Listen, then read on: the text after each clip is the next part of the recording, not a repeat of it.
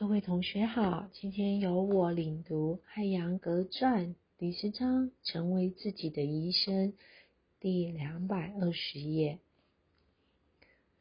然后一切便能收获。通过练习瑜伽、八支和其他圣者给出的方法，友善、慈悲、喜悦，这便是他给的所有健康方法了。在实习这间健康方法的过程中，他说：“您会体验到心如平静的湖水表面一般的境界，尽管湖面以下暗流涌动。”但在那个境界中，您的意识将在无波动的状态下包裹你身体这片田地。当您到达了这种大脑心事的纯净、纯洁境界时，和平之流便流淌于内在。那就是生命中最美的甘露。体验那每一个细胞中的万能灵药般的。平和意识好像在全无干扰中休息下来，就像水洒落于土地，每一滴都会找到自己的归处。在身体之中，意识也散至一切处。当它真的散及一切处时，修行者便已摆脱了所有的苦痛、悲伤。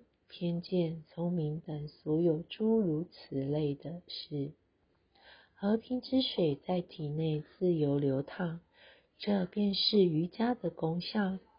现在对我来说，这件事至关重要，因为身体和精神的不快已迫在眉睫。没有任何一个人敢说自己是百分之百快乐、百分之百健康的。试问？您能否理解自己为什么要选择承担他人的担子吗？爱回答：不理解。我从未自愿选择来承担这副担子，是环境以某种方式推动了我接受了这个职责。无论生活给了我什么，我都要接住。这让我将自己的爱全部展现出来。这一点表现在旁人眼里就是慈悲。我要把我的孩子们养育成人，我需要足够强大。我要搞清楚孩子们是否在努力，他们是否在成长。我们对孩子们的全部便是希望。每天可能有二十个小时，您都对此事念念不忘。他们能健康快乐。能够不断成长，在这种情况下，有时父母需要在爱与情中添加一些力量。我也是如此。我的学生们并不属于我，但是他们找到了我。我必须要走这一步。我的职责便是明白他们为何而来。为了获得一些快乐，或许也需要解决身体的一些问题。当然，也有可能是心灵层面的问题。总之，他们都是带着某种希望而来的。如果我用强硬或柔和的方式把希望呈现给他们，强硬的方法恐怕会更快奏效。只有那样，我才会觉得我已经把自己的工作做好了。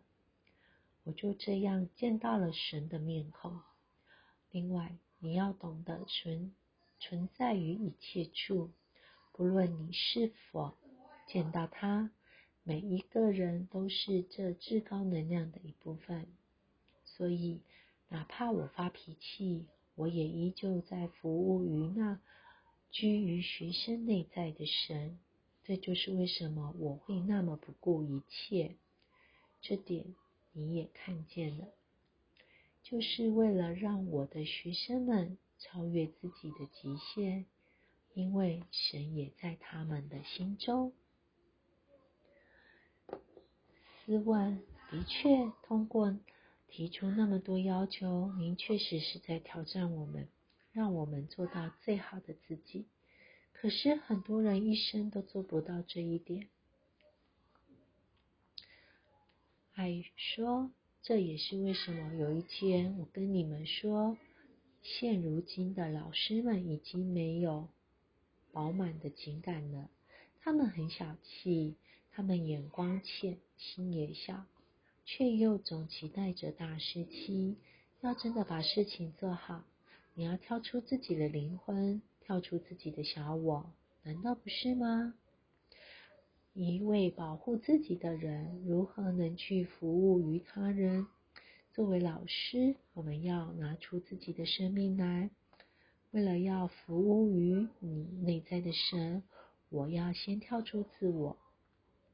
如果每个人都能这样想，我们的社会将会不同。我们都会不同。试问，那么从某个层面来说，我们的疾病、弊病基本上是灵性上的。爱回答：不是，痛苦并非最初便是灵性上的，有很多不同类型的疾病。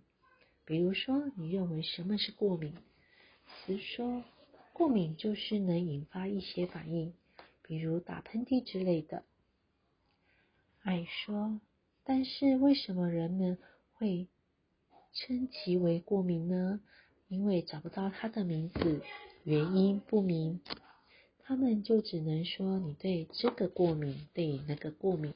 但是你为什么会对特定的事物过敏呢？我们的解释是，那是你们，那是你的命，是你的过去生带来的。西方未必会认同这一观点，但是东方人却相信。他们说这是我们过去生的恶业在这一世的果报。这是一种类型的病，其他疾病则基于外力，比如说源于五大元素的疾病、气旋，或者是打乱和谐并。进而制造出大规模的破坏性的东西，这些当然是超出个人力量的，但是源自每个人内在的东西，很多人认为是灵性，其实不是，这是我们的头脑在玩的伎俩。这也就是帕坦杰利给我们的最初的经文：瑜伽是心念波动的止息。因为心在外面飘着，他渴望很多事情，并想要享受这些事情，那其实是人的行为造就的疾病，不是什么心灵疾病，而唯一可以对抗它的，便是瑜伽。谢谢大家聆听。